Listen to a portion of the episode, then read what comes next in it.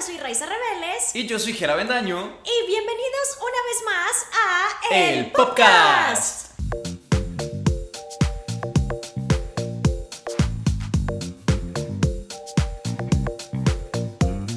Hoy esperamos que noten algo diferente. Ah, sí. Y es que hoy estamos estrenando un nuevo micrófono. Ah, sí, porque nos han dicho de repente. Sí. Nos han dicho, oigan, ¿qué pedo con su audio? Sí, que, que subamos la calidad. Ajá, y tuvimos es. un sponsor y dijimos calidad subida. Así es, sí. Para que vean que aquí invertimos bien lo que le llega al podcast. Entonces sí, o sea, apenas lo estamos entendiendo, creemos que aquí ya se escucha bien. Esperemos que sí. Sí. Porque eh, literal este es el episodio de prueba. Entonces, pues ya veremos a esos Sí, comentarios si, ver les parece bien o no. Obviamente vamos a seguir mejorando. No somos súper expertos en audio, No. pero vamos mejorando para darles a ustedes la mejor calidad.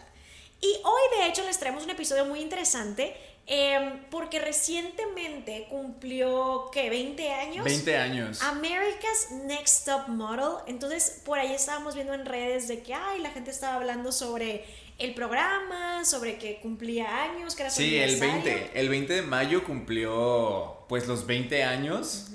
Y yo creo que este es un programa que a lo largo de los años hemos visto como lo problemático que fue en su momento. O sea, Sí. que tal vez en su momento la gente que lo veía no se dio cuenta. Digo la gente porque yo nunca lo vi. Nunca. Nunca lo vi. Estaba bien bueno. ah, O sea, tú yo- eres parte del problema. No, espera. Tú consumías eso. No, no, es que cuando yo chiquita, es, lo veía. Pero sí, es que duró por muchas temporadas, que fueron como 22 Sí, fueron muchas temporadas. 24 temporadas. 24. Y hay mucho chismecito, ¿eh? O sea, porque pasó de todo en este programa. Había figuras que eran verdaderamente muy importantes e influyentes en el mundo de la moda, como por ejemplo un juez que era Andre Leon Talley, que él trabajaba en Vogue y era como una figura muy icónica en el mundo de la moda. Pero también había mucho a las concursantes, según dicen. Eh, ahorita les vamos a platicar más de eso. Y al mismo tiempo, el destino de muchas de las concursantes fue raro. O sea, hubo una que terminó en la cárcel, hubo una que falleció porque em, pues cayó en las adicciones muy fuertes de drogas. Em, la verdad es que hay mucho, mucha controversia a lo largo del programa.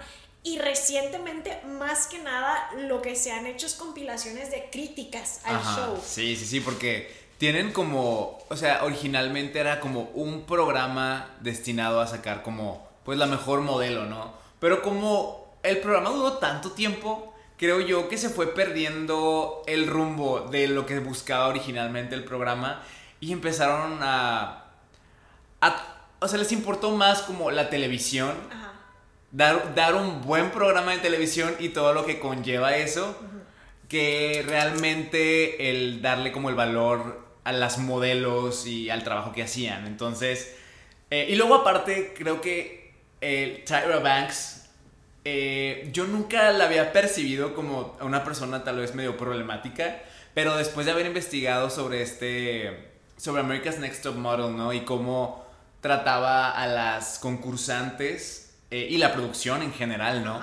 Y pero aparte también ella, eh, aparte de lo que hacía en America's Next Top Model, ella tuvo su show, ¿no? El Tyra Show, Sí. donde también hizo cosas muy cuestionables y hasta sacó un negocio realmente pues ilegal. Sí, el, eh, su negocio de maquillaje, ¿no? Ajá, un negocio de maquillaje. Que era un MLM, que es un, una un pirámide. piramidal. Sí.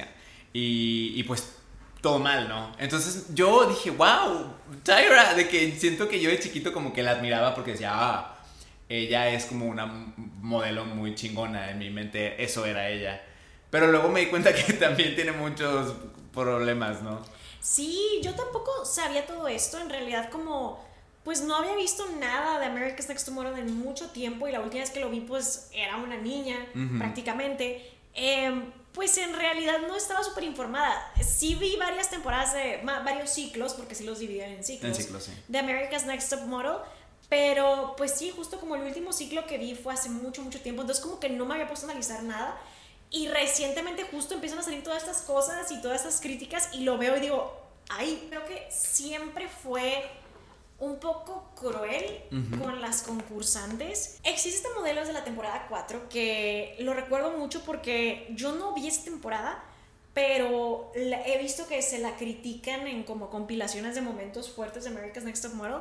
Esta modelo se llamaba Kinia Hill y toda la temporada le estaban diciendo que estaba pasada de peso, pero mucho. Si ustedes la ven, en realidad, mm, o sea, no, es que, es una cosa que incluso yo la veo, me sentí como muy mal porque, pues, si tú la ves, dirías que es una persona pues de complexión muy, muy, muy delgada. O sea, no dirías que para nada es curvy, que no tiene nada de malo serlo, pero em, entiendo que a lo mejor en estándares de la industria del modelaje, ok, lo puedo entender.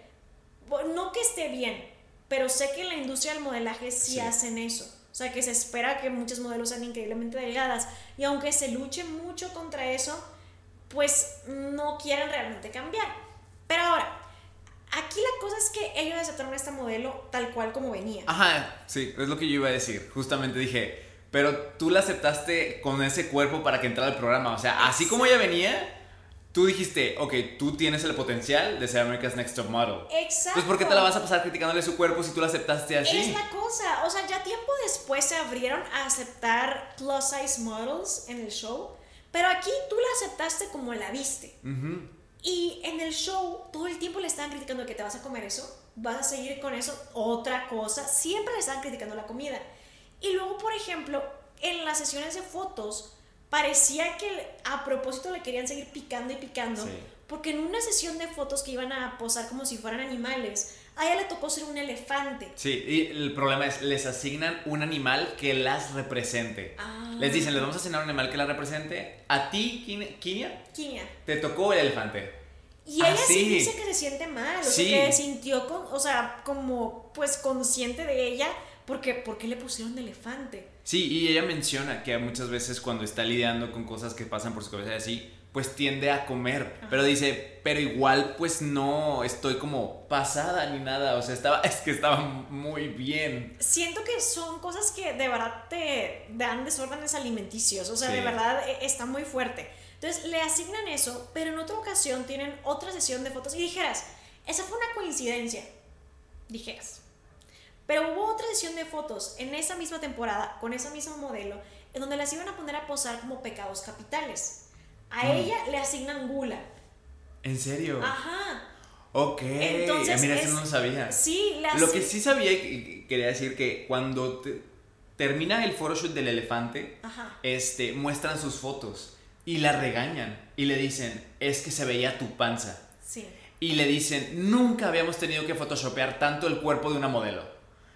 Y yo, "Pero tú la aceptaste así." O sea, dije, "Pobre tipa porque para empezar, le asignas el elefante y luego le dices, en las fotos de, que saliste de elefante, te ves gorda, porque es lo que, lo que le dicen, y tuvimos que photoshopear tu cuerpo para que te vieras bien, se veía tu panza.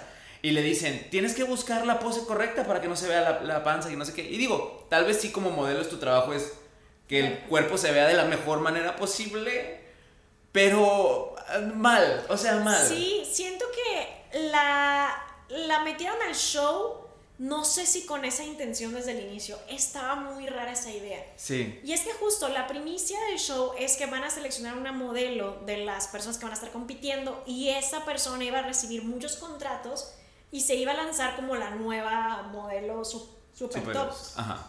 El problema es que en realidad esto nunca ocurrió. Era lo que te iba a preguntar. ¿Qué fue? O sea, que tú que sí viste la, la, la serie ¿Supiste de alguna finalista que sí llegara como a brillar en el mundo del modelaje o algo así? Hay una que se llamaba Jocelyn de la temporada 8 que le iba bien. O sea, ella ganó la temporada 8 y según yo en el mundo de la moda le iba más o menos bien. Pero en realidad así como que a una le sí resonara pues yo creo que no. Yo creo que la que le fue mejor fue a Jocelyn porque fue la que yo escuché que le había ido bien. La que ganó la primera temporada se llama Adrian Curry y hasta, y si no me equivoco, ella está peleadísima con Tyra porque justo dice que no le ayudó en nada su carrera al show, que todo fue una mentira y que pues todo no funcionó. En realidad tampoco es como que puedas garantizarle el éxito a una persona. O sea, en eso sí hay que ser realistas. Le das oportunidades. Ya después que sí despegue su carrera, pues ya no depende de ellos. Es que también el problema es que muchos modelos decían era que te llevaban diciendo que ibas a crear un portafolio que te iba a ayudar en la industria. Pero el problema es que el haber salido en America's Next Top Model les cerraba Mm, puertas. sí. O sea, las ridiculizaban, decían como, ay no, no las tomaban en serio, las tomaban como estrellas de reality, no como modelos. Así que les perjudicaba más en la carrera que ayudarles. Ok, ya. Ajá. Fíjate que yo ahorita recordando, si hay un yo que estoy dentro de la comunidad, ¿no? Este, sí había un participante que me acuerdo fue muy popular porque yo ni siquiera vi nunca America's Next Top Model, pero en la comunidad era muy conocido y creo que sí salía en programas y todo. No recuerdo si hasta salió en Dancing with the Stars o así, se llamaba Nile DiMarco, Ah, él era que sordo. es sordo y Ah, también sí. es, creo que también es gay. Este, Ah, eso no sabía. Sí, bueno, según yo sí. Pero Bueno, no está sé si- muy guapo. Sí. ¿Verdad? Sí, es el guapísimo. Sí, está guapísimo. Está Está guapísimo. Creo que por lo que vi es eh, fluido en- Ah. con su sexualidad. Entonces, en la comunidad es. O sea, yo me acuerdo yo ni sabía nada de America's Next Top Model. Pero obviamente sabía de él. Ya, claro. Ajá. Sí, siento que en realidad han salido pocas personalidades del programa. Y ahorita, justo que mencionabas eh, este photoshoot que se hizo de. en un. Pues si no me equivoco, este, este photoshoot de, de los pecados capitales Sí. fue el que fue en un panteón, ¿no? Sí. Y ahora, algo que también pasó con este photoshoot es el, el hecho de que una de las participantes acababa de perder a su mejor amiga. Y entonces cuando ve que van a, a hacer un photoshoot en el panteón, entra como en, en una crisis, ¿no? Porque fue como, es que es muy reciente para mí lo de mi mejor amiga que perdí, este, y le cuesta mucho hacer ese, ese photoshoot y se cuestiona el hecho de, la producción lo hizo con el motivo de explotar esa narrativa para ese episodio, porque era lo que hacían mucho. Que justo, por ejemplo, con la, con la concursante que le asignaron el, el elefante, ¿no? Sí. Para el photoshoot. Como que en cada episodio agarraban, ah, esta tiene este problema, vamos a hacer todo el episodio alrededor de este problema, ¿no? Sí. Y entonces en este caso, la narrativa del episodio fue a esta concursante que se le está dificultando hacer este photoshoot porque acaba de perder a su mejor amiga. Y están en el. en el. ¿Cómo se dice? En, el panteón ajá. y todo eso. Y luego lo peor es que literalmente el photoshoot era en el. No sé si tiene un nombre en específico. ¿En el ataúd? Ajá, pero adentro del hoyo. Ah, no, en la tumba, sí. Ajá, en la tumba y adentro, o sea, que excavaron y ahí adentro era. Sí. O sea, que, que, qué feo si lo hicieron a propósito los productores sabiendo esto. Mira, yo lo que creo es que no los quiero defender, pero yo creo que las sesiones de fotos ya están planeadas Sí, desde antes yo pensé del show. Ajá. Lo que yo creo es que deberían de ver por los concursantes y decir, oye, va a ser de esto. Te recomendamos que no lo hagas. Nada más porque, Ah, por ya. Sí, porque justamente el, el stand que ellos tienen es completamente lo contrario. Es como, Ah, claro. tú tienes que sobrepasar esto. ¿Cómo? Haciendo el photoshoot. Es que ese era un tema. Yo recuerdo mucho en America's Next Model que no les gustaba que te quejaras por nada. Ujú. O sea, si por ejemplo tú decías, es que en esta sesión de fotos nos van a poner a tomar leche, porque llega a haber alguna sesión de fotos así, y soy altamente intolerante a la lactosa, no podías hablar. Yo ya sabía que la modelo que se quejara de lo que sea era como, a esa la van a sacar. No se podía Sí. quejar de nada. Y de hecho, existe un punto en la temporada 7 con la ganadora de esa temporada, de ese ciclo, que se llama Carrie D. En esa temporada se fueron a España, si no me equivoco, como destino internacional, porque eso pasaba muchas veces. Las últimas seis concursantes se iban a un destino internacional. Y aquí era España. Entonces, pues bueno, se van, las ponen a posar en una piscina, pero estaba helando el agua. Y le estaba dando casi hipotermia a ella. Ok. Llega medio a decir de que está muy frío, está muy frío, pero no se quería quejar porque ya sabía que le iban a sacar. Sí. Y cuando ya termina la sesión de fotos, ella está tan grave que tienen que traer paramédicos y la regañan. Si te estabas sintiendo muy mal porque no dijiste algo. Ya. Y, es como, no, tú sabes que si se hubiera Ajá. quejado, lo hubieran editado como la que es difícil de trabajar, Exacto. porque no tolera, o sea, cualquier situación y así. Ajá, y de Claro. hecho, en la temporada 13, si no me equivoco, hay una concursante que se llama Laura. que era muy linda, como muy de acento sureño, lo típico, muy linda, rubia, pero como lo típico que tú ves de como hospitalidad sureña. Sí. Bueno, ella regresa para All Stars y pues la ponen en una sesión de fotos, me parece que bajo el sol, tenían que estar fingiendo que estaban adentro de una ensalada. Ella se sentía muy mal, muy mal y no se quejó.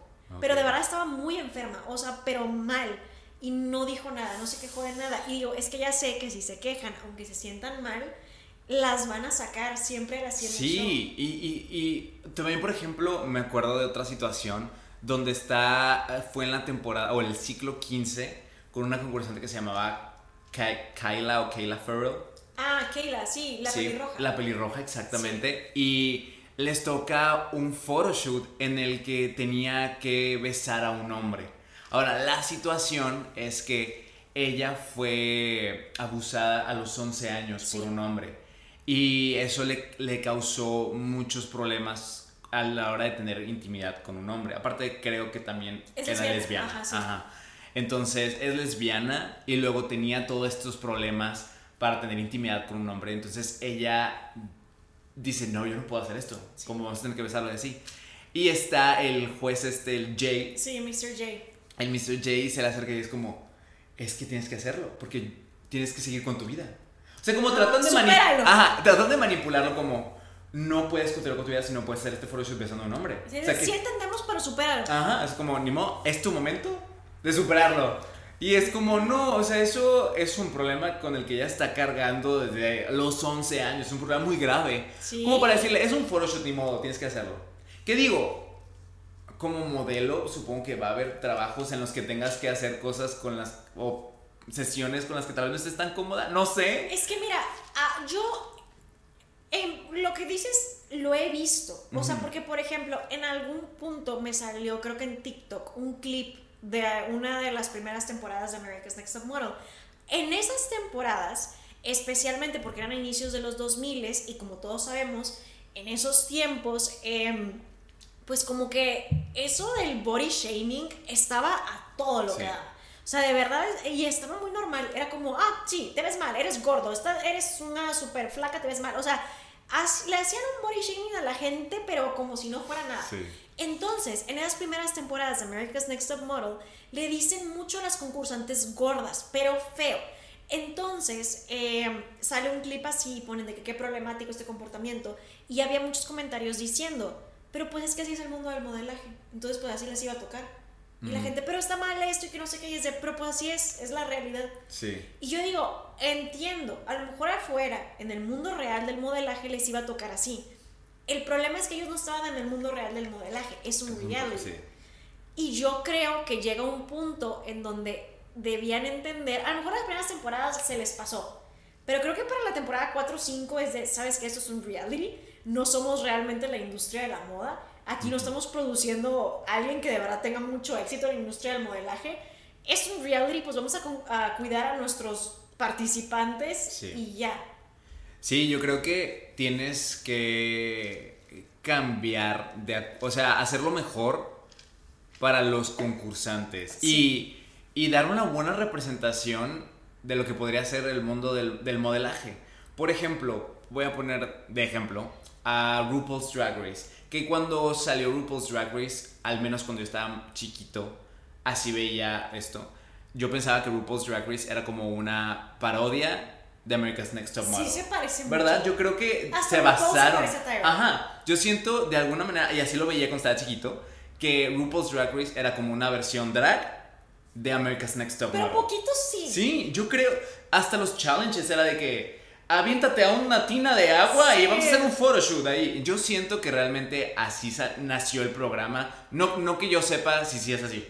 Tal vez RuPaul ha explicado en algún punto, pero así yo lo veía. Nos tocará investigar en el episodio de RuPaul. Eh, así es, pero siento yo que RuPaul's Drag Race ha ido evolucionando de cómo empezó el programa a lo que es ahora. Porque eh, RuPaul's Drag Race se volvió un programa muy grande y se habló mucho eh, de cómo en las primeras temporadas a los productores les valía caca la salud mental de, los de las participantes Y ellos decían, queremos hacer un buen programa eh, de reality show, ¿qué queremos? Drama, ¿no? Entonces, editaban mucho el programa y hasta lo puedes notar porque en las primeras temporadas, cuando era el momento de las entrevistas, traían diferente ropa.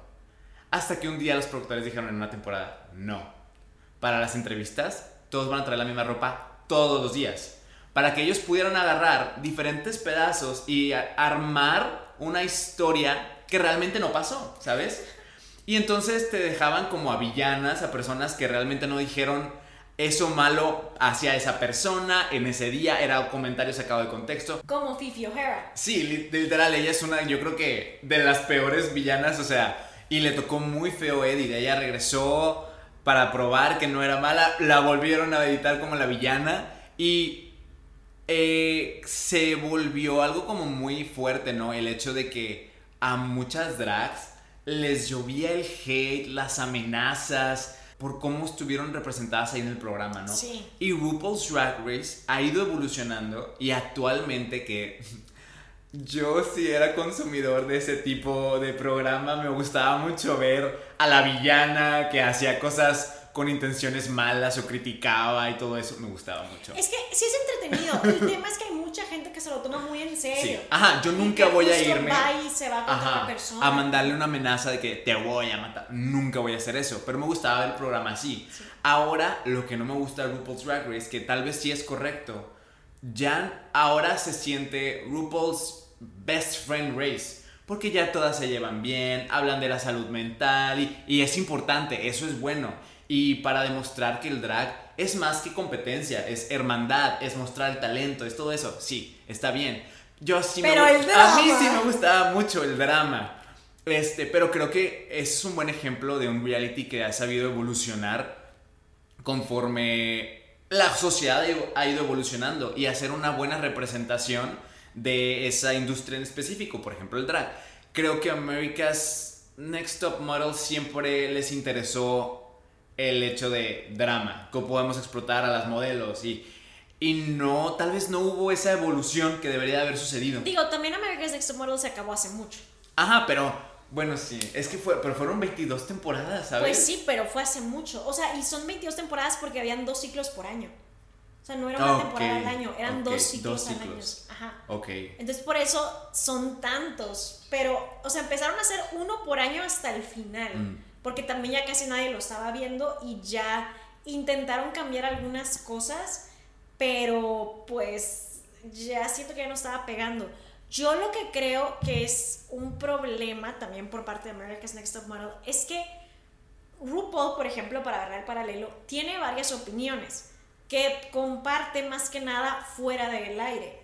O sea, porque han habido momentos donde quieren cancelar a RuPaul por X o Y comentario que haya hecho de sus opiniones que son controversiales. Sí. Pero no la saca tanto en el show. En el show, Tyra se ensañaba mucho con la gente. Yo recuerdo que vi una vez, eh, aquí dice que de ciclo 24, la verdad no recuerdo qué ciclo era, pero pues vamos a hacerle caso aquí a esta página que se llama, que dice antmfandom.com. Es Gianna Turner o Gina Turner, no recuerdo cómo se pronunciaba, pero esta modelo tenía esta eh, particularidad que lo interesante de ella es que ella tiene alopecia. Ah, ok, Entonces eh, tenía que usar pelucas y así y como que siento que por eso la recordé mucho porque según yo es la única modelo que ha concursado con alopecia. Así como, ah, ¿sabes quién sí es famosa de ATM? La Winnie. Es la que tiene, o no, no sé quién es ella. Sí, la, la que tiene esta... Vitiligo. Vitiligo, ajá, sí. Ella es famosa, sí es Sí, ella sí es famosa. Aunque de Winnie Harlow hay muchos rumores que dicen que eh, de verdad es una mean girl. Ah. Pero no lo sé. Tendría que investigarlo más a fondo, pero todo lo que escucho es de que es super mean girl, pero no, no, me consta, no la conozco. Pero bueno, esta modelo que te digo que se llamaba Gina o Gianna Turner, esta era una modelo con alopecia, por eso la recuerdo, eh, porque era la primera que concursaba con alopecia. La cosa es que ella le estaba comentando a Tyra, y eso es algo que ella ha comentado, no sé si lo llegaste a ver. A ver pero ella se ha quejado de que cuando estaba haciendo el casting, em, y esto salió en, la, en el corte final y todo, ella comenta que era stripper. Y que Tyra la hizo sentir muy mal. O sea, fue mm. como, no te quiero escuchar, eres una cualquiera, eres una... O sea, como que le dijo de manera muy despectiva de que eres así lo peor, o sea, de que, ¡ah, qué asco! y que ni siquiera la quería voltear a ver. Hasta le dijo como, ya ni siquiera te quiero voltear a ver. Y que la otra modelo, la otra jueza que estaba ahí con ella, que también es modelo, eh, fue la única que le dijo, sabes qué, no te sientas mal, yo también, o sea, he hecho cosas así, de verdad no tienes nada que avergonzarte, eh, tú haz lo que tengas que hacer y la defendió de Tyra, porque Tyra fue muy despectiva con ella. Entonces siento que a veces lo que pasaba era mucho eso, o sea, se ensañaba de manera muy personal con las concursantes y por eso las maltrataba hasta cierto punto, o se burlaba de ellas, o, o como que... Sí, pero ella se veía más como a veces una bully, ¿sabes? O sea, hacia las concursantes. Y como dices, de este RuPaul nunca vas a ver eso. Siempre lo vas a ver como, ay, estoy aquí para ayudarte. ¿Qué digo? Eso es enfrente de las cámaras. Sí, se sabe que RuPaul, eh, dicen, se cortan las cámaras y él es el que no me hablen. Yo vine aquí a trabajar y si nada más es buena onda cuando prenden las cámaras. Que también es algo que dicen de Tyra Banks. He, visto personas que estuvieron en el programa y que dicen, se acaba eh, de, grabar y ella se va. O sea, ella no está ahí como para asesorarte, para ayudarte. A ella le vale madre. Ella llega a hacer su programa, a ser conductora, termina de cortar las cámaras y se va. Que yo digo, pues ese es su trabajo. Le están pagando por ser conductora. Digo, ella es la productora ejecutiva y todo eso, entonces tal vez... Y digo, si te interesan los concursantes y los quieres ayudar, que se supone que es lo que ella quería hacer, pues tal vez tratarías de ayudarlos hasta cuando no están grabando. Pero pues dicen que no, que ella nada más iba a grabar y punto. De hecho, veía como decían, es que ella es el sueño de cualquier productor. Porque cualquier cosa que, un productor le dijera, que hagas esto, aunque sea problemático, Tyra iba, claro, güey, buena tele, lo vamos a hacer. ¿Sabes? O sea, entonces, pues sí, muy problemática la Tyra. Sí, o sea, yo no veo nada de malo en que la relación sea 100% laboral, o sea, que sea mientras están teniendo que grabar. A mí eso no me parece mal.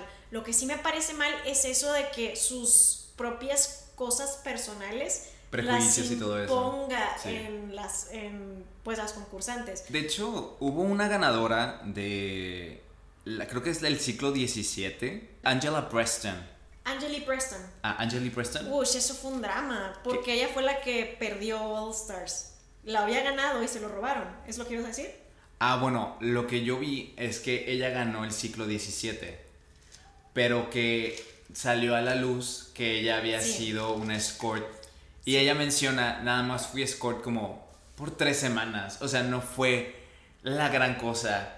Pero salió a la luz y que por eso le quitaron como su título de haber ganado, ¿no? Ese fue un drama. Yo recuerdo que estaba viendo, era la final de All Stars. No recuerdo si All Stars 1, creo.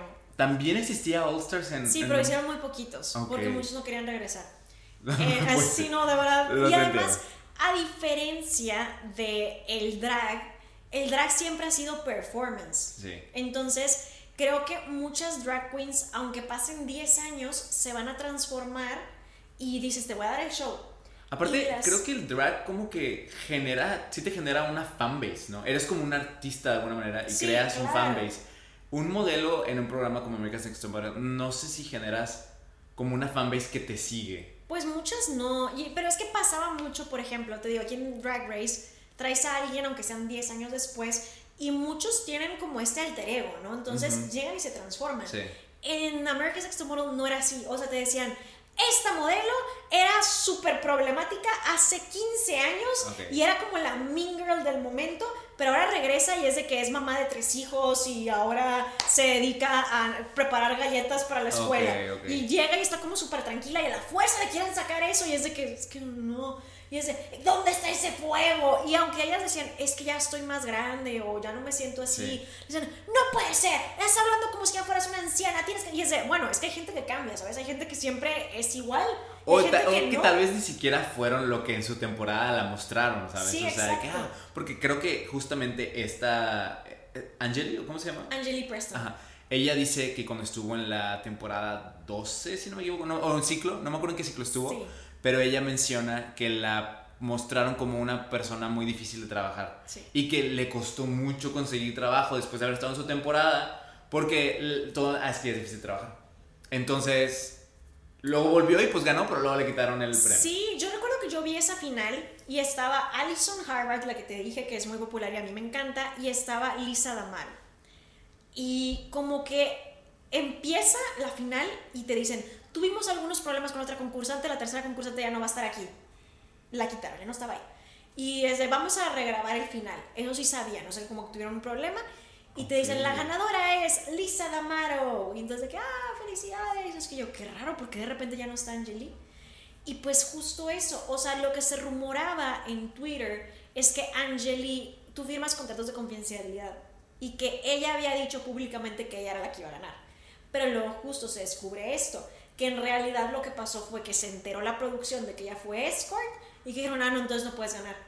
Y le quitan el premio. Ah. ¿Cuál es la verdad? No sabemos. Pareciera que podría ser lo segundo porque es lo que ella Yo vi la diciendo. entrevista de ella. Ajá. Es, digo, eso es lo que ella dice. No sabemos si es verdad, pero ella dice que ella había ganado el ciclo 17 y le quitaron el premio por. Sí lo había ganado. Eso es cierto. Ah, ok, ok. se había grabado y toda la cosa. Lo vuelven a grabar y se lo dan a Lisa. Ay, no. Eso sí pasó. Ella sí ganó. Pobrecita. Pero ahora, ¿por qué se lo quitaron? No sabemos. Lo que explicaron oficialmente fue que ella violó el contrato de, de confidencialidad. Mm, ok. Pero podría ser esto u otro, no sabemos la verdad. Y sí podría ser, porque te digo, Tyra tiene esta cosa muy intensa de como que le da mucho coraje cuando alguien trabaja como escort, stripper o algo por el estilo, Sí. pero se lo toma de manera muy, muy personal. O sea, te digo, lo que comenta esta otra chica es que hasta ya, ya, ni siquiera te quiero voltear a ver. Entonces Sí. e- es, mucho, podría ser. Que De sí hecho, hay, hay, una, hay una vez, digo, esto ya es en el Tyra Show, que es el show que tenía Tyra, eh, donde invita a una como stripper o algo así al programa, y la stripper está embarazada en ese punto, pero todo el programa, Tyra se la pasa insultándola, haciéndola menos, porque era una stripper.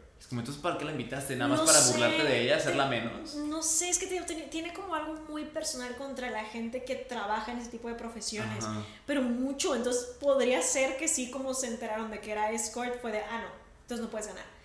Y, pero esa no es la única controversia, no sé si tengas más anotadas. ¡Uh!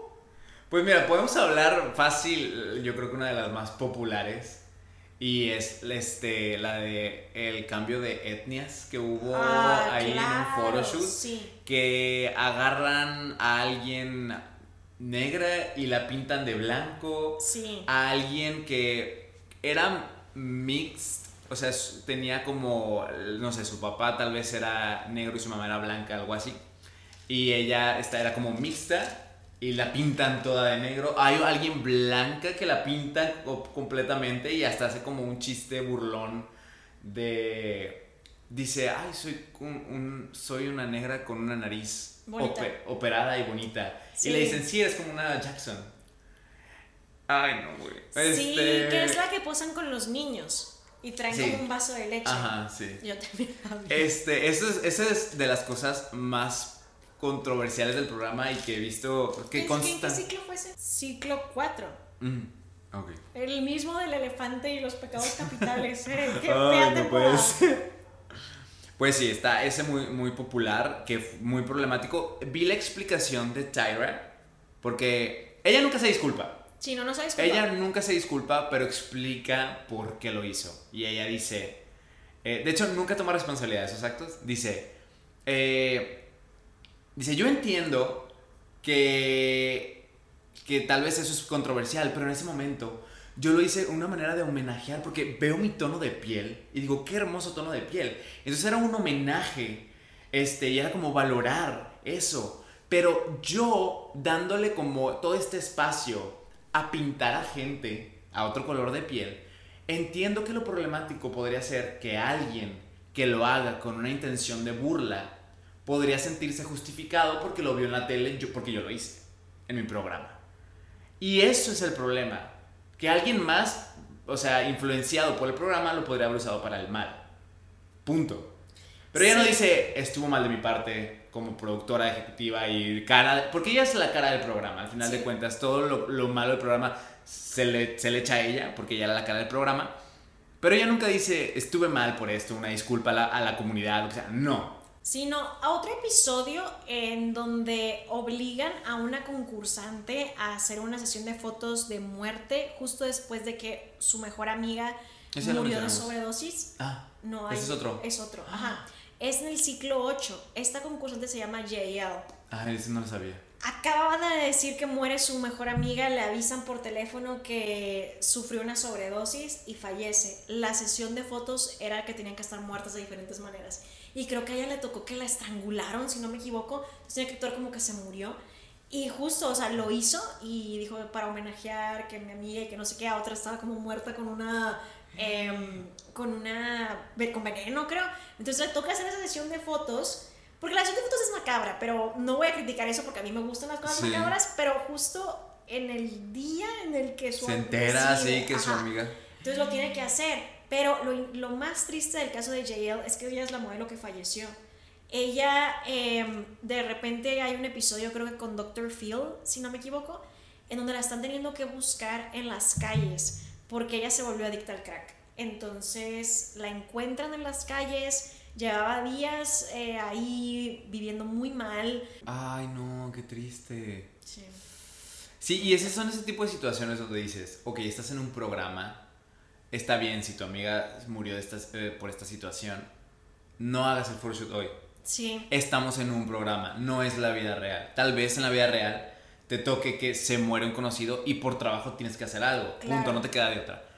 Pero aquí estás en un programa. Sí, exacto. Esa es, la diferencia. aquí es como, ¿sabes qué? Entendemos que es un momento difícil para ti, es un programa de televisión, no tienes por qué participar. Ajá, y además ya dio contenido al recibir la llamada y explicar lo que pasó. Ya diste contenido para ese rato y ni modo. O sea, y no es como que ya se quedaron sin foto, porque todas las demás concursantes lo van a hacer. También creo que un tema donde parecía que querían torturar a las modelos eran en los cambios de look. ¿O cambios de look? Ok. Sí, es que una cosa era que como que por el episodio 3 o 4 te daban los makeovers o como le llamaban en ese momento Tyra Banks los tie-overs. Ok. Ella siempre crea palabras para todo y es muy cringy. Sí. Pero eran los tie-overs. Entonces era cuando te iban a decir cómo ibas a poder elevar tu look y cómo ibas a poder volverte físicamente una mejor modelo. El tema es que parecía que de repente como que las quería torturar y ya. O sea, por ejemplo, si una modelo decía, es que me encanta mi pelito largo, esto te va a zarpar. Y ese, pero no quiero. No. Y, ese, y lloraban y lloraban y las ridiculizaban. Y digo, hay gente que sí se rapa y le encanta. Pero hay gente para la que su cabello significa mucho y no lo va a hacer. Y siempre era como si veían a alguien con el pelo muy largo y era muy así. Claro, claro. Es que mi pelo, siempre les daban este corte súper cortito. Por ejemplo, recuerdo una, no recuerdo qué temporada era, creo que tal vez era la dos o tres, que le dan un corte que era como tipo el de Twiggy. Ah, sí, sí, creo que sí la he visto alguna vez. Es súper, súper famosa. De hecho, Twiggy era, era jueza en America's Next Top ah. Em, pero bueno, le dan el corte de Twiggy. Y ella estaba llorando por días y días y decía, es que mi confianza, es que no sé qué, y no la dejaban de regañar. Pero siempre hacían eso. Y también llegaba a pasar que, por ejemplo, de repente les ponían como, como extensiones o como pelucas cosidas a muchas chicas y estaban mal puestas o había un tema con su pelo que no lo aguantaban, que les causaba mucha comezón y se les empezaba a dañar el cabello y el cuero cabelludo porque no era para ellas. Y por andarse quejando era como, te tienes que aguantar. E-, era, era como torturar a las concursantes, la verdad. Hubo un caso en particular en donde en la temporada 6 hay una, había una concursante que fue la que ganó, que se llamaba Danielle. Ella tenía una separación en los dientes. Mm. Y ella decía que le gustaba y que le o sea, que a ella le parecía bien. Y le dicen, no, no puedes ser una modelo con los dientes así separados. Y ella, pero es que me ha costado mucho trabajo como aceptarlo y fue como, no, la tienes que cerrar.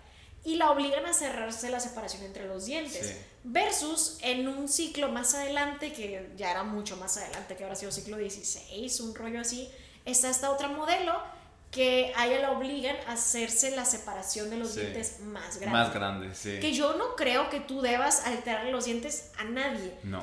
En, en un reality. No, o sea, no, los dientes es un recurso que no se recupera. Entonces es como, eso no es cualquier cosa. O sea, quita, deja tú el, te cortamos todo el pelo, va a crecer, se va a tardar 50 años, pero crecerá. Los dientes es algo con lo que no te debes meter, no se los toques. Sí. Si no se quiere rellenar la, la franja, que no se la rellene. si quiere rellen- si quiere hacerse la más grande o más corta, ya recae en esa persona. No es algo que tú debas meterte. pero ahí andaba, ese de verdad. cuerpo. Eran episodios de tortura para las concursantes. Siempre era como el episodio de estamos bien emocionadas, pero todo el mundo iba a salir llorando. Sí, de hecho ahorita que dices eso de que no se... no- o sea, no te podías quejar realmente ese programa, me viene a la mente como... Había una... No, me, no tengo el nombre de esta participante, era una participante negra que les ponen esto de que tenían que elegir un sombrero.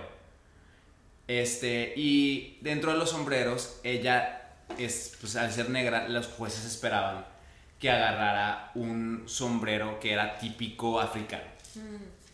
Ella dice, yo no voy a agarrar el cliché. Aparte de que dice, lo veo y se ve de muy mala calidad. Entonces ella agarra un, un sombrero de vaquero. Y le dicen, es que ¿por qué elegiste eso? Te ves, te ves ridícula. O sea, y ella no, pues es que yo no quería entrar en el cliché, aparte no se ve de buena calidad, de que... Y un juez le dice, es que estás mezclando muchas cosas, o sea, te ves africana, pero eres vaquera, ¿qué quieres montar? ¿Una jirafa? Le dice eso y yo así de... "Ah, Ay, ¿Qué? Dios, ¿qué, qué ciclo era ese? No sé qué ciclo era, pero aparte, o sea, la empiezan, le empiezan a, a como cambiar el, la narrativa de decir como, aparte, la actitud que estás tomando tú de no querer usar el sombrero que alguien más de la producción ya ah, eligió. Yaya. Eh, No, no sé quién era.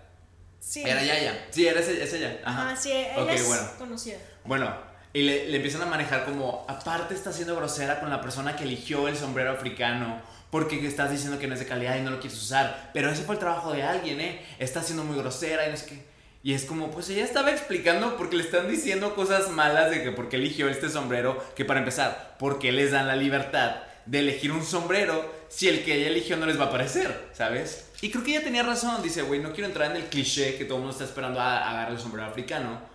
Además, creo que critica la construcción del sombrero. Ajá. O sea, creo que era algo así como tipo una compra, ponle tú de una tienda por internet, de imitación o lo que sea, Sí. y no era un sombrero real. Y dijo, como es que esto no es. Dice, el no material es- con el que está hecho no es de buena calidad, no, es- no está hecho bien. Sí recuerdo que la regañan por eso, pero es de que ella estaba tratando de defender también su cultura. Sí. Porque es como de que si vamos y nos dicen, ahora tienes que agarrar el sombrero mexicano a la fuerza, y es, pero es que este ni siquiera tiene los colores bien, está como azulado este verde. Sí, y es de, "Pero claro. No quiero agarrar esta bandera mexicana. Sí, es como si voy a Estados Unidos y que vamos a comer tacos y me llevan a Taco Bell y yo sería, esto no es un taco, pero güey. está rico, a mí sí me gusta Taco Bell. Fíjate que yo nunca he comido.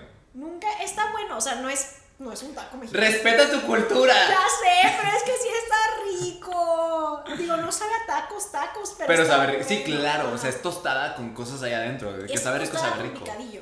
Y, Ah. y como sour cream. Güey, voy a- vamos a ir a la próxima, vamos. Ajá, está buenazo. sí. Digo, no tan bueno como los tacos, pero está buenazo. Sí.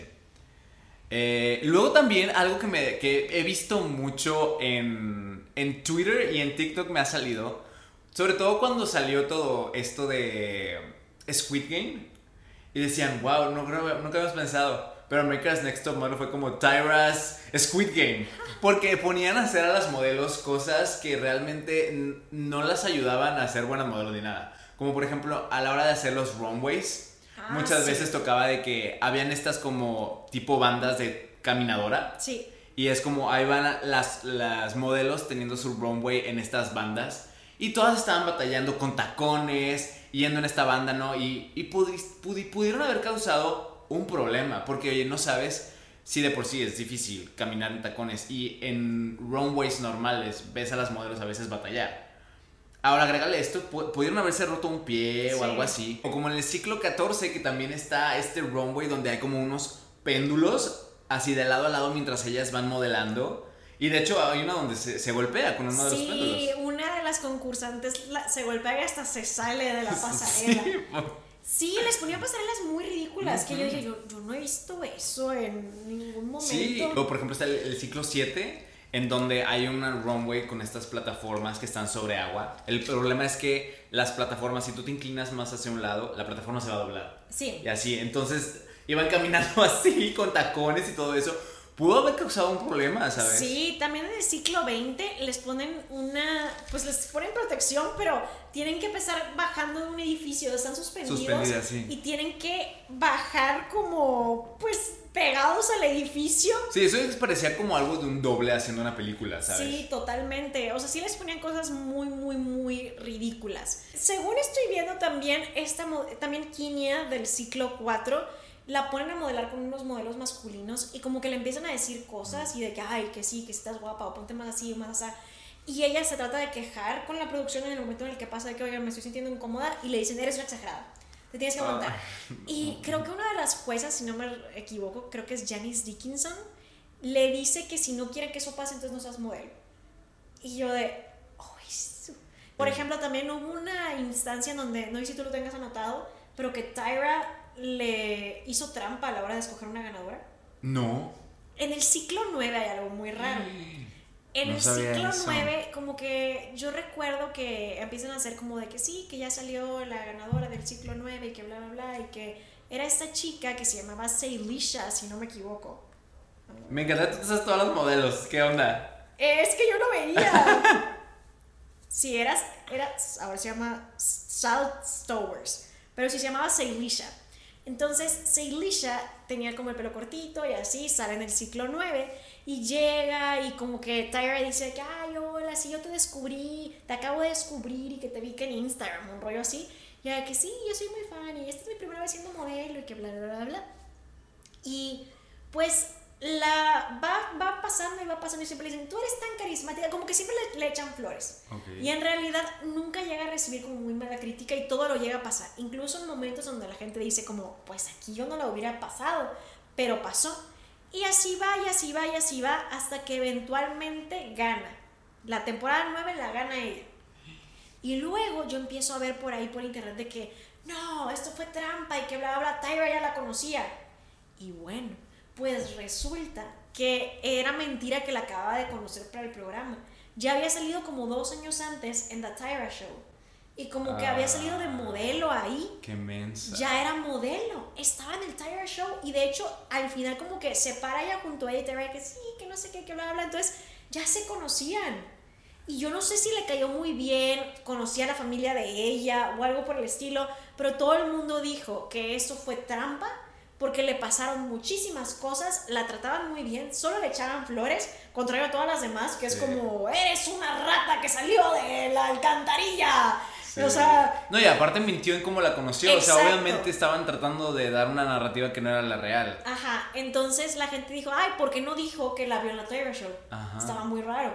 Entonces, pues ahí la gente dijo que aquí está muy raro y sienten que la temporada 9 que ganó Seilisha, que Estuvo- no debió de haber ganado. Ya. No digo que la otra concursante que estaba en contra de ella, que era una chica rubia, no recuerdo su nombre, no digo que ella era muy superior, pero a lo mejor en algún punto pudo haber quedado alguna otra porque estuvo muy raro lo de Seilisha. Ay, no, pobrecita. Ajá. También hubo un caso que creo que tú sí lo tienes anotado, en donde Tyra, que es uno de los casos más icónicos, donde le empieza a gritar de... Ah, "Yo te Tiffany. apoyando". Tiffany Richardson, si no me Ajá. equivoco su ¿En nombre. qué temporada era? ¿Temporada 4 también? Híjoles. A ver, a ver si aquí tengo anotado. Ciclo 4. Ese ciclo. ¿Cuántas cosas pasaron en el ciclo 4? Ese sí es un momento muy icónico. Sí, esa escena sí se ha hecho súper famosa. Y la verdad, sí, o sea, digo, tal vez no era para que Tara explotara como explotó, pero la otra tipa no dejaba de hablar. Y estaba tratando de dar explicaciones y Tara quería hablar y no se callaba. Y comienza gritando, la tipa continúa hablando hasta que explota Tyra. Y yo digo, bueno, oye, pues también respeta a la juez, que es la conductora y todo, productora ejecutiva y todo lo que quieras. Este, respétala y cállate, ¿sabes? O sea, eh, sí entiendo a esta em, Tyra. Tyra gritándole porque... ¿Qué es lo que le están diciendo? ¿Le están criticando? Lo que pasa es que la eliminaron. Yo he visto la escena completa. Yo siento que es que no le dio a Tyra la reacción que Tyra quería. La eliminan y ella. Yo no vi esa temporada. Entonces, yo lo que he visto de ese ciclo lo he visto por pedacitos, nada más. Em, como más que nada de que compilación de momentos problemáticos de America's Next Top Sí. Model. Y como ese es muy famoso, traté de ver como el momento completo. Ok. Al parecer, como que a Tyra le parecía que Tiffany tenía mucho potencial y a lo largo del programa querían algo de ella que nunca dio. Espera, quiero hacer una breve pausa antes de pasar a lo de Se Mira, te pasaste, te pasaste, esto no es la mitad, ya se te pasó el rato. Pero lo tengo que hacer porque se me había pasado. Y es que quiero anunciar que este verano Clau y yo estamos dando un campamento de verano de escritura para que oh. desempolven sus trabajos que tengan allá olvidados o empiecen uno nuevo o empiecen uno por primera vez. Va a estar muy top para gente que ya es escritora o gente que aspira a ser escritora. Ojo, no es un curso de escritura porque yo ya yo estoy consciente que todavía no estoy en, en un punto de mi carrera donde diga, claro que sí, te voy a dar clases de escritura, pero es un campamento de escritura donde vamos a compartir todos los conocimientos que tenemos como lo que ya hicimos en un episodio aquí, pero obviamente mucho más. Eso fue solo una, puntita del iceberg. Mucho más a profundidad con ejercicios, con expertos para que tú puedas autopublicar y así. Este, o publicar con editorial. La verdad es que vamos a compartirles de todo, especialmente porque yo he participado en conferencias, pagado cursos con autores como Neil Gaiman, con Margaret Atwood, este, Mike Steve Batter, R.L. Stein. Hemos, he tomado muchos cursos de autores que son muy renombrados y pues todo lo que he aprendido lo voy a compartir. Este, y Clau también ha tomado muchos cursos, entonces pues las dos vamos a, llevar este campamento de escritura y si se quieren inscribir solamente tienen, escribir, tienen, ah, si se quieren inscribir solamente tienen que escribir un correo para más informes a academia del gato negro arroba gmail.com también lo voy a dejar aquí abajo en la descripción para que se unan a nosotros y este verano pasen con nosotros este campamento de escritura. Ahí los esperamos. Porque ya está llenando el cupo, entonces tenía que avisar. Avisar, sí, Para que no se queden sin lugar. Empieza el 24 de junio, pero les digo, ya casi estamos completamente llenos. Así que si les interesa, pidan más informes en academiargatonegro.gmail.com. Ahora sí, se me había olvidado. Casi pasa el podcast sin ¿Qué es esto? Ah, pero bueno. Te decía, yo vi el clip completo. Y como que ya le dicen a Tiffany de que, adiós, te vas Tiffany. Y dice como, bueno. Y ya iba y se despide a las demás como, adiós. Y se va. Y Tyra es de que, un momento. Ay, no. Siento que estás reaccionando como que no te importa. Y ella de que, pues no, Tyra, es que sí me importa, pero ya estoy cansada, ya estoy harta. Y ahí es cuando empiezan la pelea y ella está como queriendo hablar y Tyra está queriendo hablar. Y es cuando Tyra explota. Claro. Que sí, que todos estábamos apoyándote. ¿Cómo te atreves? How dare you? Sí, el, el, grito estaba intenso. Like, never in my life I have ever screamed like this. Sí, sí. O sea, se, se, nota que no obtuvieron la reacción que querían de ella. Sí. El momento tal vez dramático o algo. Y dijeron, de aquí nos agarramos para hacer un momento. Ajá, ese creo que lo que querían era que se diera cuenta como, no puede ser, perdí mi oportunidad. Pero ella pues lo tomó como, ah, bueno, ni modo. Y, sí, pues y menciona de que ya tenía tiempo sintiéndose que como que no podía en el programa, se sentía ya cansada y no demostraba tal vez lo que ellos esperaban de ella. Entonces ella dice, pues sí, Así me sentía, güey. Entonces ya me eliminaron. Aparte, ya la eliminaste, Tyra. Sí. ¿Qué esperas de ella? Ya la eliminaste. O sea, ¿por qué esperas que se ponga a llorar ahí, que te haga un dramón? Ya, ¿con qué la eliminaste, güey? Sí, no, o sea, ese ha sido uno de los momentos como más famosos de America's Next Top Model y es un momento que Tyra en temporadas eh, más adelante se burla de ella de ese momento. Pero sí es uno de los momentos más famosos. Sí, es icóniquísimo. A mí lo que me gusta de Tyra también creo que es un momento medio icónico es que también como que le gustaba mucho hacerles pranks a las participantes. Y está este momento en el que, digo, esto no es nada así como muy controversial, pero está ligado a otro momento que sí se me hizo medio gacho. Ajá.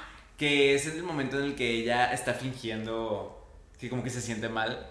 Ah, que era el, reto de actuación. El reto de actuación, ajá. Y entonces era la ella... 7 también? Fue en el ciclo 6 que Tyra actúa, este... Que se siente mal, porque era el reto de actuación. Y la verdad, siento yo que ni siquiera estaba actuando bien. Ella estaba como, ah, espérenme, me siento mal. Y, nada más se cae así. Y la caída se ve también como medio forzada. Pero bueno, todas están de que, ay no, ¿qué te pasó, Tyra? Y luego, vamos a actuar. No sé qué. Y bueno, me gustaba que le, gustaba que le gustaba hacer pranks. Pero creo que hay una prank que se pasó un poquito de lanza. Ahora, te voy a quedar con el ciclo. No sé qué ciclo es. A ver. Pero está les va a entregar el sobre a las modelos que van a quedar en el, programa, ¿no? Les entrega el sobre ¿En y dice, programa? O sea, los que van a quedar para el programa. Ok. Y les entrega el sobre con la... Y les dice, el que traiga su cara adentro es que es- estás dentro del programa.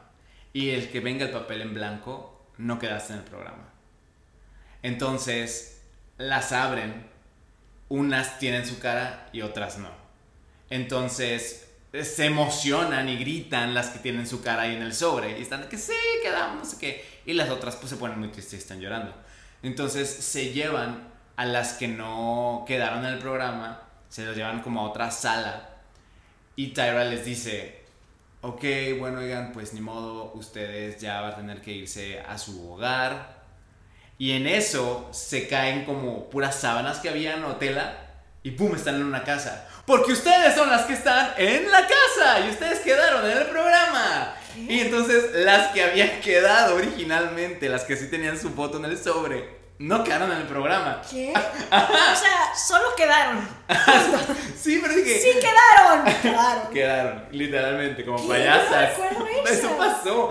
Eh, bueno, déjame ver si quieres lo busco para ver en qué ciclo fue. Yo no recuerdo eso. Sí. Ni siquiera me... ¿Y cuál era el propósito de haberles hecho eso? Crueldad, te digo, crear un momento feo. Imagínate que tú recibes el sobre, ves tu cara y dices, wey, quedé en el programa, mi sueño se va a cumplir. Fake, quedaste. Es que sí quedaste.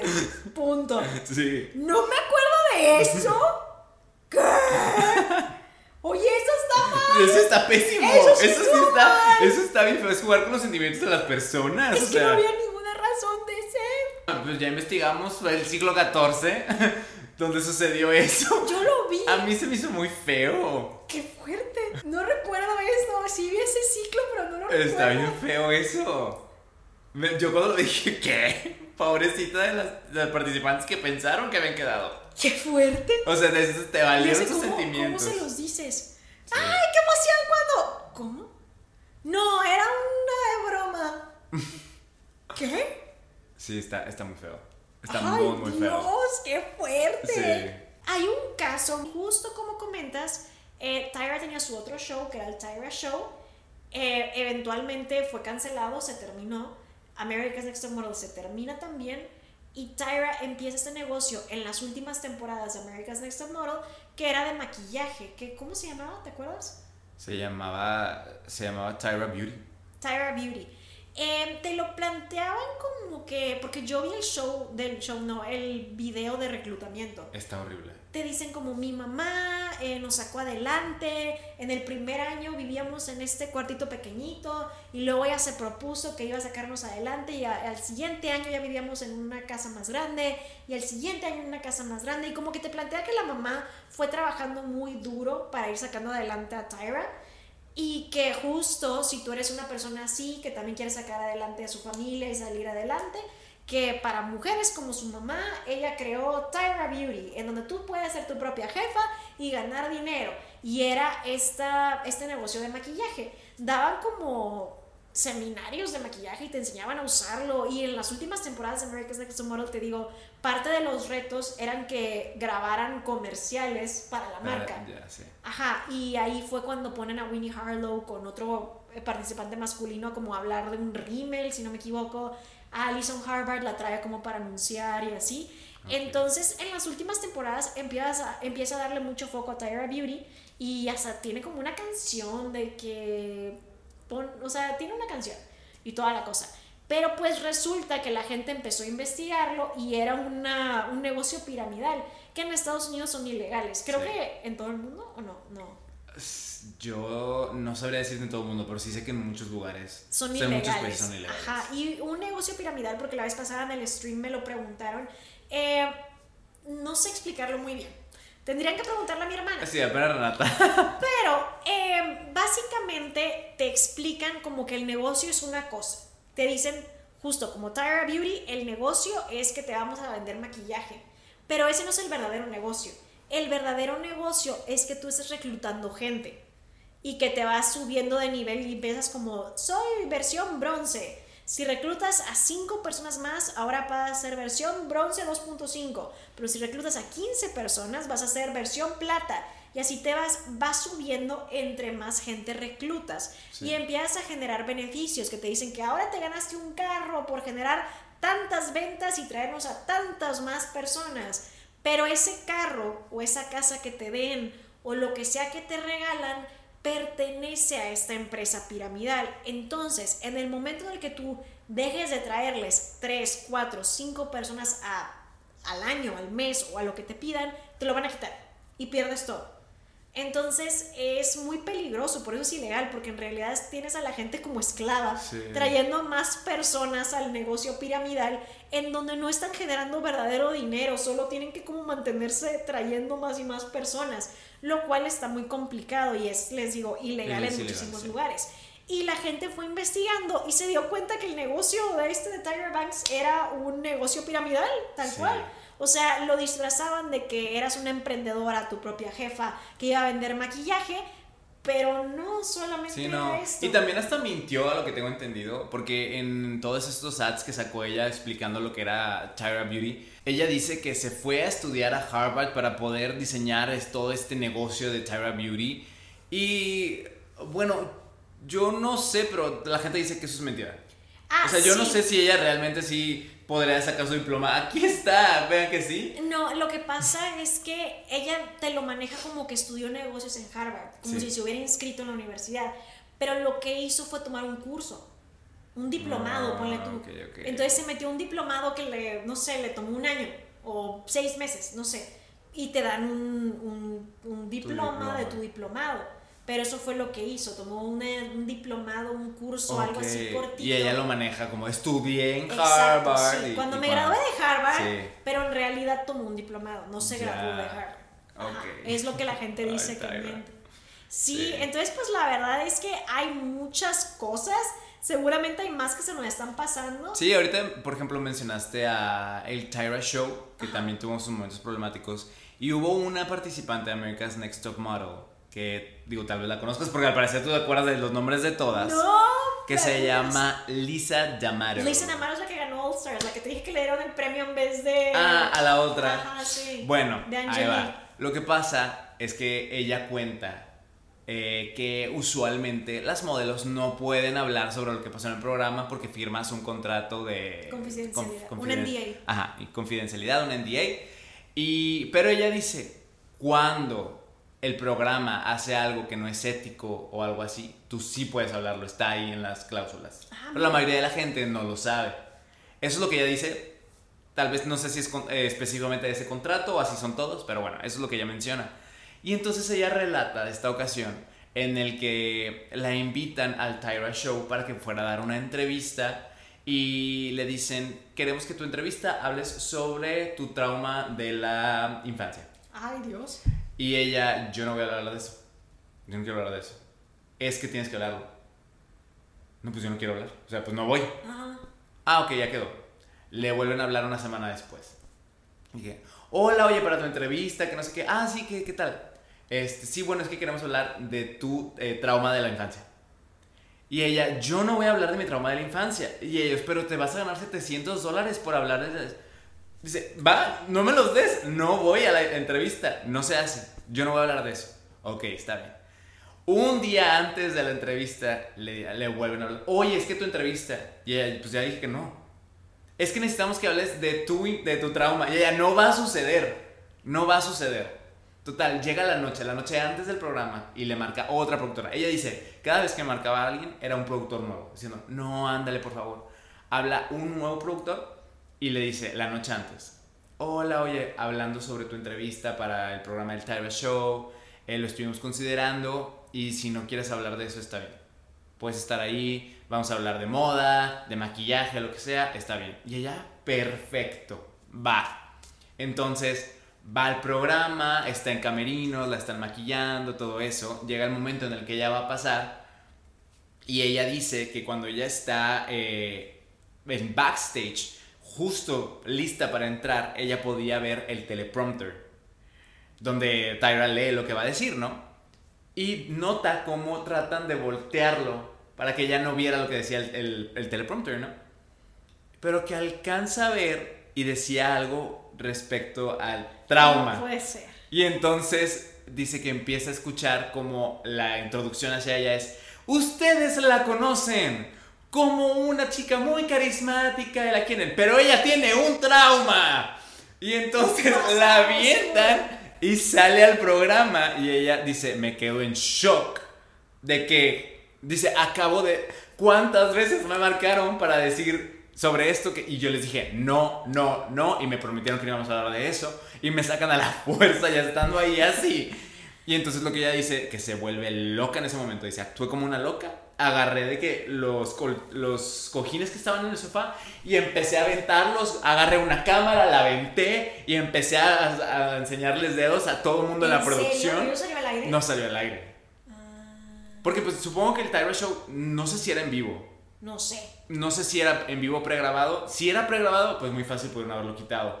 Busqué el video en internet, no está. Y la fuente de donde saqué esta información también puso que buscó el video y no lo encontró. O sea, solo Lisa lo ha mencionado. Ajá, ella lo mencionó en su. Creo que fueron como unas historias o un tipo live en Instagram o algo así. Sí, sé que eh, Lisa hizo un en vivo de eso. Entonces, eso, también está esa situación ahí en el Tyra Show. Les valió madre y pues. ah, espérate, porque termina con que la agarran, se la llevan hacia atrás y la encierran en un closet. Y ahí la dejan encerrada en un closet. ¿Qué? Y ella dice: Me encerraron en un closet y me dejaron ahí ¿Qué? y así. Entonces, muy, muy controversial todo esto. Yo no sé si Tyra sí estaba. o sea, porque ella dice que los productores decían: Tyra está de acuerdo, ya sabe, no vamos a hablar de eso. Pero, ¿sabes? Los productores también te pueden mentir. Pueden decir: Sí, no, Tyra ya sabe. ¿eh?". Y Tyra tal vez ni en cuenta. Sí. No lo sé. Pero, pues ella habla muy mal de Tyra. Ella habla pestes de Tyra. En realidad, casi todas las personas que han participado en America's Next Top Model tienen muy malas cosas para decir de Tyra.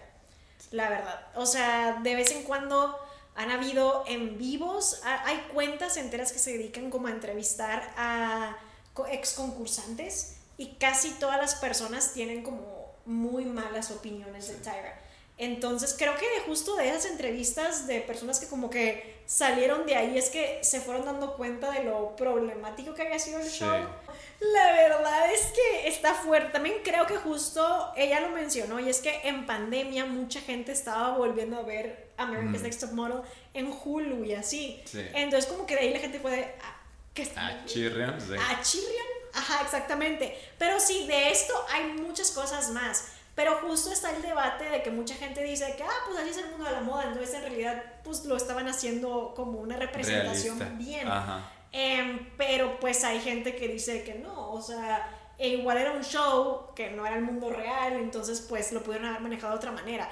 Entonces sí, hay muchas cosas muy raras de ese show, la verdad. Más que nada era como ver qué tanto podían humillar a los concursantes mientras lo disfrazaban de un show de modelaje. Así es. Pero pues es eso, y como pudieron ver en este episodio, yo vi muchas temporadas. es que te sabes todos los modelos, los ciclos, todo. Es que de chiquita me gustaba mucho, yo creo que también por eso yo salté a RuPaul. Como, yo, ¿qué es esto? Cuando lo, lo, vi en Netflix, Drag Race, yo estaba como, ¿está Netflix? Yo lo voy a ver. O sea, como que a mí me encantan esos formatos, yo no sé. Porque si no te acuerdas, en nuestro grupo de amigos yo fui la precursora de traernos grupo. Sí. Pero bueno, por lo pronto nos toca despedirnos. Recuerden que nos pueden decir su opinión aquí abajo en los comentarios si nos ven desde YouTube. Y si solamente nos escuchan, nos lo pueden decir por nuestro Instagram. ¿Cuál es tu Instagram, Gerard? Mi Instagram es Geraber con doble A. Y mi Instagram es Soy Raiza Rebeles para que vayan y nos encuentren por ahí. Y tenemos saludos del último video. Ah, sí, cierto. Entonces podemos, podemos incluirlos. Ok, ya, ya extrañaba mandarles también saludos a los podcasters, así que bueno, aquí el primero va para Rebeca Aragón que dice, yo quiero, los amo mucho y acompañan mis días y regresan con mi madre Taylor. Ah, porque el video anterior era de Taylor Swift, dice, regresan con mi madre Taylor Allison Swift, así es. Pues muchas gracias por ver el podcast y te mandamos un ¡Eh, saludo. Luego tenemos un saludo de Elizabeth Demon que dice yo quiero los adoradores del 2016, Renny es super cute, Ray tan asombrosa como siempre y Jera siempre iconic. ¡Saludos! ¡Saludos! Mira, ya sabe qué pedo reconoce a la gente de Lux. ¿Verdad? ¿Verdad? sí. Oigan, ¿es cierto que Deluxe ya pasó? Pues es que es muy nuevo, ¿no? Ya sé, pero yo lo que he visto es de que, ay, apenas lo descubren, ya pasó. Y luego Jera llega el mismo día que yo vi, ya pasó. Y ese mismo día lo descubrí. Y yo de que ya pasó. Y Jera, les vengo a enseñar la la El nueva nuevo, palabra. sí. Y yo acabo de ver que ya pasó. ¿Cuál es la verdad? Díganos. Sí, me equivoqué. Bueno, quién sabe, tal vez. Tal, Tal vez solamente todavía está relevante. Tal vez no ha Ajá. pasado y solo querían. Porque yo sí veo que gente de la comunidad lo usa Entonces a lo mejor actualmente. no, no pasó y esa persona solo quería molestar. Tal vez es de esos haters que es como, ah, ya, ya la gente sabe de esto. Ya fue. Sí, para mí. A lo mejor vez. pasó eso. Ajá. A ver, ahora le mandamos un mensaje, un saludito a Milagros Chacón que pone, hola, quiero mi saludo, saludos desde Venezuela y espero la guía para comenzar a ser Swifty. ¿Mm? Bien, próximamente, Ok, próximamente y saludos. Y por último tenemos a Magic Trust o Magic TRBST que dice, mi gatita Pichulis, quiero un saludo de Neblina. Neblina te man- le manda muchos saludos. Ella es la dueña verdaderamente de este, De este podcast. Estuvo moviendo la cámara como es su costumbre, em, pero le manda un gran saludo. Nos tiene aquí como esclavos, la verdad. Ajá, ya está como tontos. Y bueno, es todo lo que les traemos en esta ocasión. Esperamos que les haya gustado. Ya en el próximo episodio, ya ahora sí ya traemos los comentarios. Díganos qué tal sienten el, nuevo micrófono. Sí, denos el feedback para también nosotros. Eh, ahorita lo tratamos de configurar de una manera, no sabemos cómo se está escuchando realmente, pero esperemos que esté bien y si no, pues trataremos de mejorar. Sí, porque este es un micrófono bien. Porque he visto que mucha gente lo usa y se Sí, yo también he visto que mucha gente lo usa. Em, pero tenemos que entender, o sea, agarrar la onda. Ajá. Sí. Es- es- esperemos que lo, hicimos, que lo hayamos hecho bien hoy. Sí, pero denos sus comentarios como quieran. Y bueno, eso ya es todo y nosotros nos vemos en el próximo episodio de El Podcast. Bye. Bye.